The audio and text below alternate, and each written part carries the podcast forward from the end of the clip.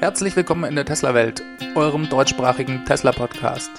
Hier die Themen: Tesla-Anlegerversammlung, der Roadster kann vielleicht fliegen und Tesla feuert 9% der Belegschaft.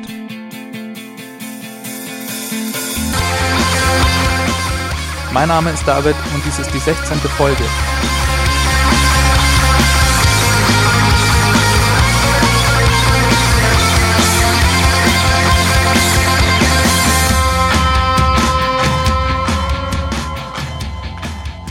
Ja, herzlich willkommen zurück in der Tesla-Welt.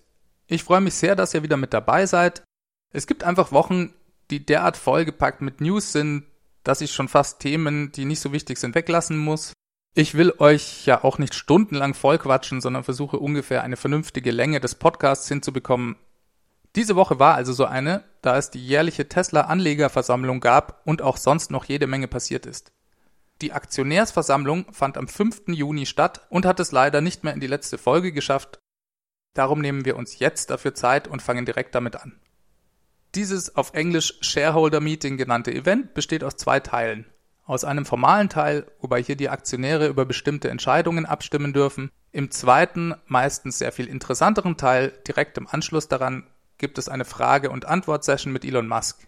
Hier beantwortet Elon diesmal Fragen von Twitter und anwesenden Anlegern und plauderte ein bisschen aus dem Nähkästchen. Das wird sicher den Hauptteil in dieser Folge ausmachen, wobei ich das Ganze eher thematisch ordne und auch noch viele andere Infos mitnehme, die Elon auf Twitter veröffentlicht hat oder die in der Presse zu lesen waren. Vielleicht kurz zu dem formalen Teil der Aktionärsversammlung. Hier standen vier Entscheidungen zur Abstimmung an. Dies waren alles Vorschläge von Aktionären zu verschiedenen Themen der Vorstand von Tesla gibt dann im Vorfeld eine Empfehlung ab, was sie gerne hätten, und die Aktionäre dürften dann sich eine Meinung bilden und abstimmen für oder gegen die Empfehlung des Vorstandes. In diesem Fall folgten die Aktionäre in allen vier Entscheidungen den Vorschlägen des Vorstandes. Unter anderem hatte zum Beispiel ein einzelner Aktionär, der ganze zwölf Aktien besitzt, vorgeschlagen, Elon Musk als Vorsitzenden des Vorstandes zu entheben, da dieser nicht unabhängig genug sei. Dies wurde mit großer Mehrheit abgelehnt. Des Weiteren wurden auch noch drei weitere in Frage gestellte Vorstandsmitglieder bestätigt: Kimball Musk, der Bruder von Elon, Antonio Gracias und James Murdoch. Deren Bestätigung war wenig überraschend. Ihnen wurde vorgeworfen, nicht unabhängig genug zu sein und zum Teil auch nicht genug Erfahrung in der Automobilindustrie zu haben. Die genaue Motivation der Aktionäre, die diese Vorschläge eingebracht haben, kenne ich im Einzelnen nicht, ist aber auch nicht so relevant. Die Aktionäre haben ja mit großer Mehrheit dagegen gestimmt. Kommen wir zum interessanteren Part. Elon Musk kam auf die Bühne, um Fragen zu beantworten. Zunächst einmal hat er sich nochmal ausdrücklich bei allen Mitarbeitern und auch Kunden von Tesla bedankt. Er lobte das außergewöhnliche Engagement und ist dabei sehr emotional geworden. Das war fast schon ein bisschen überraschend, weil er so abrupt damit eingestiegen ist und ich hatte den Eindruck, dass er echt erschöpft ist und der Schritt in die Massenproduktion des Model 3 ihm wirklich sehr, sehr viel abverlangt. Er selber sagte, es wären die schlimmsten Monate seines Lebens gewesen, dies gilt vermutlich auch für viele seiner Mitarbeiter. Es gäbe Mitarbeiter, die hätten über 60 Tage am Stück durchgearbeitet und ließen sich auch nicht heimschicken, selbst wenn er darauf bestand. Er betonte nochmal, wie schwer es sei, Autos in großer Masse zu produzieren. In der gesamten Geschichte der amerikanischen Automobilindustrie gäbe es nur zwei Hersteller, nämlich Ford und Tesla, die nicht irgendwann mal pleite gegangen seien. Abgesehen davon hat er viele uns Hardcore-Fans bereits bekannte Dinge nochmal bestätigt. Zum Teil gab es auch neue Informationen. Ich werde das, wie gesagt, nicht chronologisch durchgehen, sondern eher nach Themen ordnen. Das wichtigste Thema war sicherlich das Model 3. Elon wiederholte nochmal, dass alle Produktionslinien in der Lage seien, 500 Einheiten pro Tag zu produzieren und er sei sehr zuversichtlich, am Ende des Quartals eine Woche zu schaffen, in der 5000 Autos produziert werden. Aufgefallen ist mir hier, wie vorsichtig er mit den Formulierungen war, er hat definitiv nicht gesagt, dass Tesla im Moment dreieinhalbtausend Autos pro Woche baue. Er sagte lediglich, dass jede einzelne Produktionslinie fähig sei, 500 Einheiten am Tag herzustellen. Ebenfalls sagte er nicht, dass Tesla am Ende des Quartals eine konstante Produktionsrate von 5000 Autos pro Woche erreichen werde. Er glaubt aber, dass es ihnen möglich sei, in der letzten Woche 5000 Autos zu bauen. Es scheint mir so, als könne es durchaus noch ein bisschen dauern, bis Tesla diese Rate konstant halten kann. Ich denke, es ist allerdings für die Öffentlichkeit, die Anleger, die Banken, die Presse und so weiter essentiell, dass Tesla diesen Meilenstein am Ende des Quartals erreicht und einmal 5000 Autos in einer Woche produziert hat. Der Hauptflaschenhals sei immer noch General Assembly, also die Hauptfertigungslinie, wo die einzelnen Teile des Autos zusammengesetzt werden. Es gab dort bisher zwei Fertigungslinien, mit denen sie laut Elon vermutlich auch schon auf die 5000 Autos pro Woche kommen könnten. In den letzten zwei Wochen hätten sie noch eine dritte Fertigungslinie installiert, die deutlich leistungsfähiger sei als die ersten beiden. Daher war er ziemlich sicher, dass das auch wirklich klappt. Dies fand ich auch einen interessanten Punkt. Es gibt also nicht eine einzige Fertigungslinie für das Model 3, sondern bei jedem Produktionsschritt variiert die Zahl. Elon meinte, man könne daher gar nicht so genau sagen, wie viele Produktionslinien es für das Model 3 eigentlich gäbe. Dann gab Elon bekannt, dass das Model 3 im Mai jetzt offiziell meistverkauftestes Auto in seinem Segment in den USA geworden sei. Tesla hat da jetzt knapp über 30% Marktanteil und verkauft damit mehr Autos als alle anderen Hersteller, sprich 3er BMW, Mercedes C-Klasse, Audi A4 und so weiter. Es geht hier also nicht nur um Elektroautos, sondern wirklich um alle, also auch Verbrenner. Natürlich hat Tesla eine hohe Anzahl an angesammelten Reservierungen, aber verkauft werden die Autos ja wirklich erst jetzt Daher ist es schon eine sehr beeindruckende Zahl. Ich glaube, dass das in Zukunft noch viel krasser wird. Tesla muss ja erstmal diese ganzen Reservierungen abarbeiten und ist eigentlich nur in der Produktionsrate limitiert. Ich glaube, der richtige Run auf das Auto steht aber noch bevor und wird erst erfolgen, wenn schon richtig viele Model 3 auf der Straße sind und die breite Masse wirklich auf das Auto und auf Tesla aufmerksam werden. Auch wenn Tesla schon sehr medienpräsent ist, denke ich nicht, dass die breite Öffentlichkeit die Fahrzeuge wirklich schon als realistische Kaufoption wahrnimmt. Ein großer Massenhype, ähnlich wie bei der Einführung des iPhones, erscheint mir mehr als wahrscheinlich. Ich denke, einzig und allein bei der Wahrnehmung des Autopilots muss Tesla wirklich aufpassen. Ansonsten hat aber das Auto das Potenzial dazu. Tesla wird ab Ende Juni in den USA auch Testfahrten mit dem Model 3 anbieten. Bis Ende des Monats Juli sollen dann auch wirklich alle Tesla Stores Model 3 Fahrzeuge für Testfahrten bekommen. Und zwar handelt es sich hier um die Performance-Version des Model 3. Das hatte ich ja bereits in der letzten Folge erzählt. Elon Musk hat auch nochmal bestätigt, die 35.000 Dollar Version des Autos Ende des Jahres einzuführen. Die Massenproduktion käme dann aber erst wirklich in Q1 2019 in Gang. Zur Qualität meinte Elon, dass Tesla kontinuierlich Verbesserungen in die Produktion einfließen lasse. Fahrzeuge, die heute vom Band laufen, seien bereits vier bis fünfmal besser als die ersten Modelle. Neues Autopilot-Update. Was Autopilot angeht, so kündigte Elon Musk für diese Woche ein neues Update an. Dieses ist auch inzwischen erschienen. Das System wurde weiter verbessert. Es werden jetzt auch wieder Fahrzeuge grafisch dargestellt, die neben einem fahren. Das konnte er bereits die AP1 Bisher hatten Teslas mit AP2 immer nur Fahrzeuge in derselben Spur angezeigt, also vor oder hinter einem. Inwieweit sich jetzt auch die Qualität des Autopilot verbessert hat, wird im Moment von verschiedensten Usern getestet. Es gibt bereits Videos auf YouTube dazu. Angeblich warnt das System jetzt öfter, wenn man die Hände nicht am Steuer hat. Auch die Druckempfindlichkeit der Sensoren soll verbessert worden sein. Gerüchteweise habe ich auch von Problemen bei der LTE-Verbindung des Fahrzeugs gehört. Mal abwarten, ob sich das bestätigt.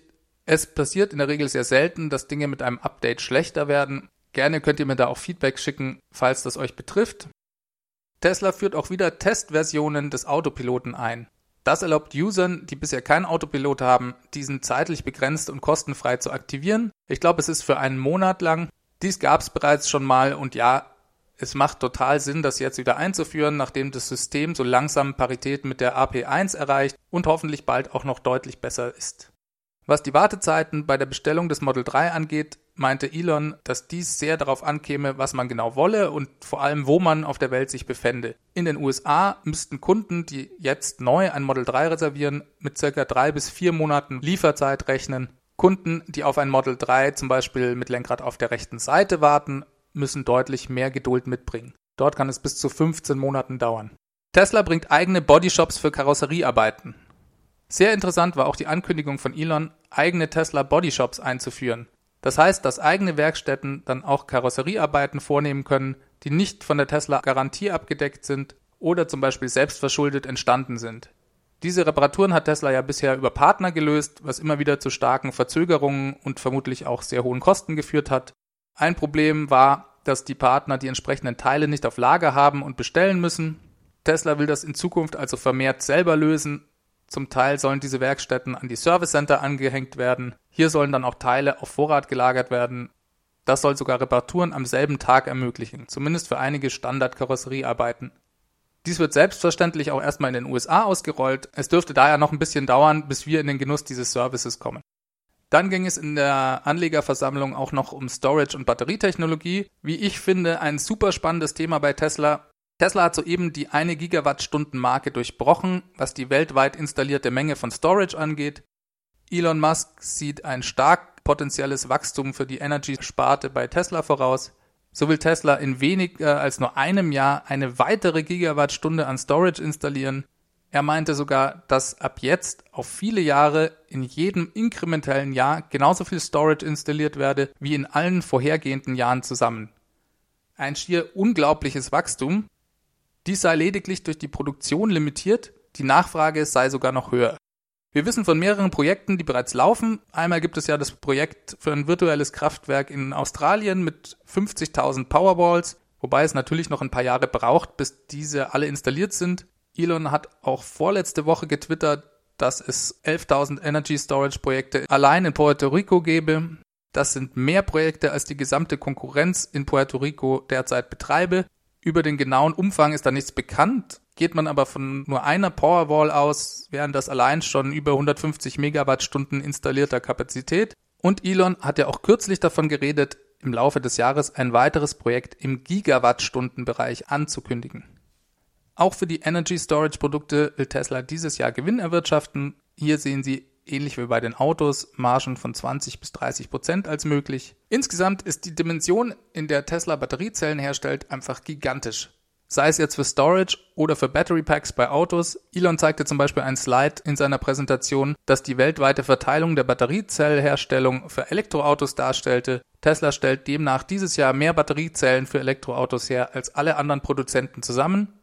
Das schließt auch chinesische Hersteller mit ein. Demnach macht die Batteriezellproduktion fürs Model 3 43 Prozent der weltweiten Produktion aus, dies bei einer Produktionsrate von 5000 Fahrzeugen pro Woche. Model S und Model X stellen weitere 16 Prozent dar und 41 Prozent fallen dann auf den Rest der Welt, also alle anderen Elektroautohersteller zusammen.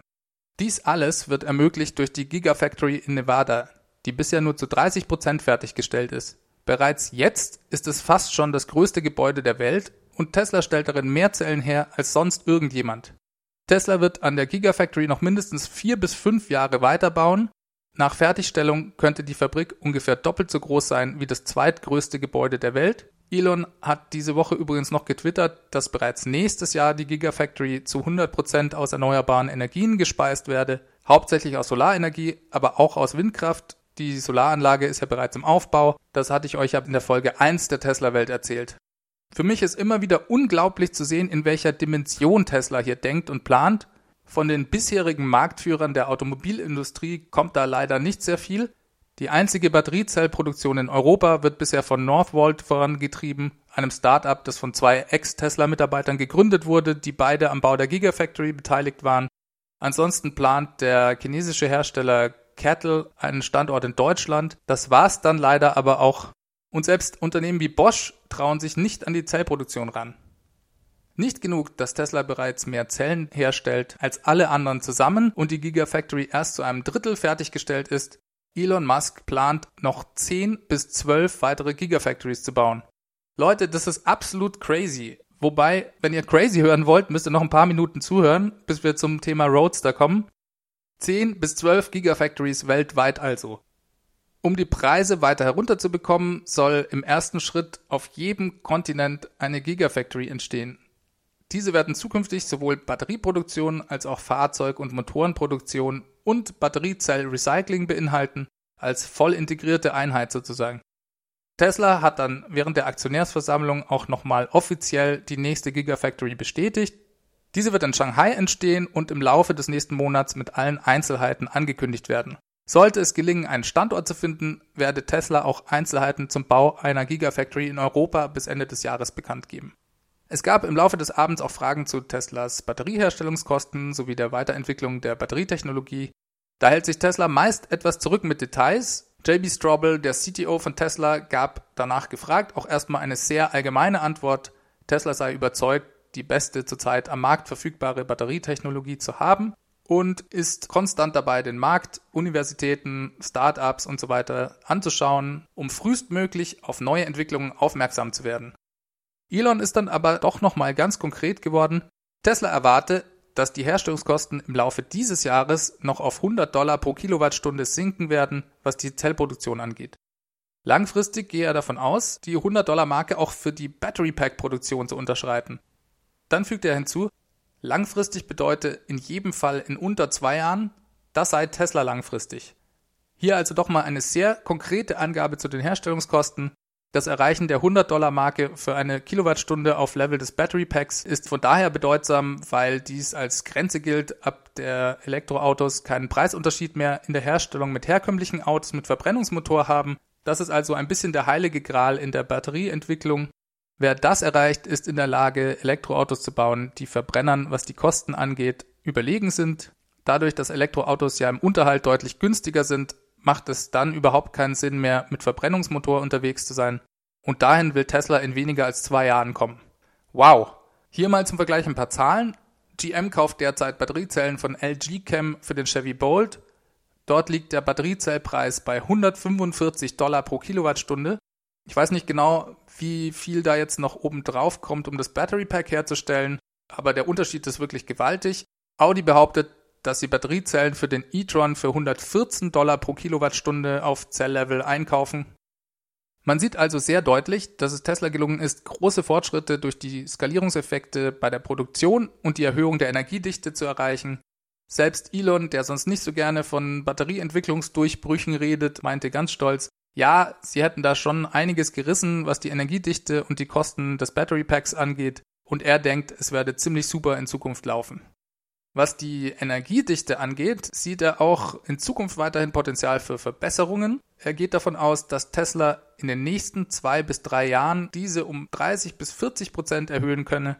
Das heißt, wir hätten dann ein Model S mit einem 130 Kilowattstunden Battery Pack bei gleicher Größe und Gewicht damit lassen sich dann realistische Reichweiten von über 400 Meilen, also über 600 Kilometer, locker erreichen. Um die Energiedichte zu verdoppeln, meinte Elon, müsste man mit sechs bis acht Jahren rechnen. Schlüssel dazu wäre eine rein aus Lithium bestehende Anode. Ja, das sind doch gute Aussichten, würde ich sagen. Dies wird es Tesla ermöglichen, die 35.000 Dollar Version des Model 3 profitabel an den Markt zu bringen und man kann sich auch besser vorstellen, dass die angegebenen Spezifikationen des Tesla Semi-Trucks zu den angekündigten Preisen auch wirklich möglich sind. Elon hat hier während der Aktionärsversammlung auch nochmal eindeutig bestätigt, dass diese angekündigten Spezifikationen noch einmal übertroffen werden.